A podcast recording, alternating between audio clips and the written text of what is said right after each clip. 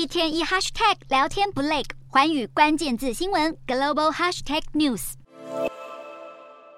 美国蒙大拿州州长强佛特在十七号签署了一项史无前例的法案，禁止短影音社群平台 TikTok 在州内营运。这项禁令将在二零二四年一月生效，届时民众将无法在蒙大拿州下载 TikTok。任何应用程式商店，像是 Google 和苹果，或者是 TikTok 本身，若开放用户下载使用，每天将被处以一万美元和新台币约三十点七万元的罚款。TikTok 发言人布朗表示，蒙大拿州目前有二十万名的用户和六千个使用 TikTok 的商家会受到影响，但这项禁令可说是漏洞百出。若蒙大拿州想要封杀 TikTok，还需要先解决许多挑战，像是跨州的下载以及如何避免变更 IP 位置的翻墙行为等等。此外，根据分析，应用城市商店目前无法针对不同州设定地理围篱，因此难以封锁蒙大拿州民众使用 TikTok。另外，TikTok 也指出，这项禁令违反了人民的言论自由，抵触了美国宪法第一条修正案保障的人民权利。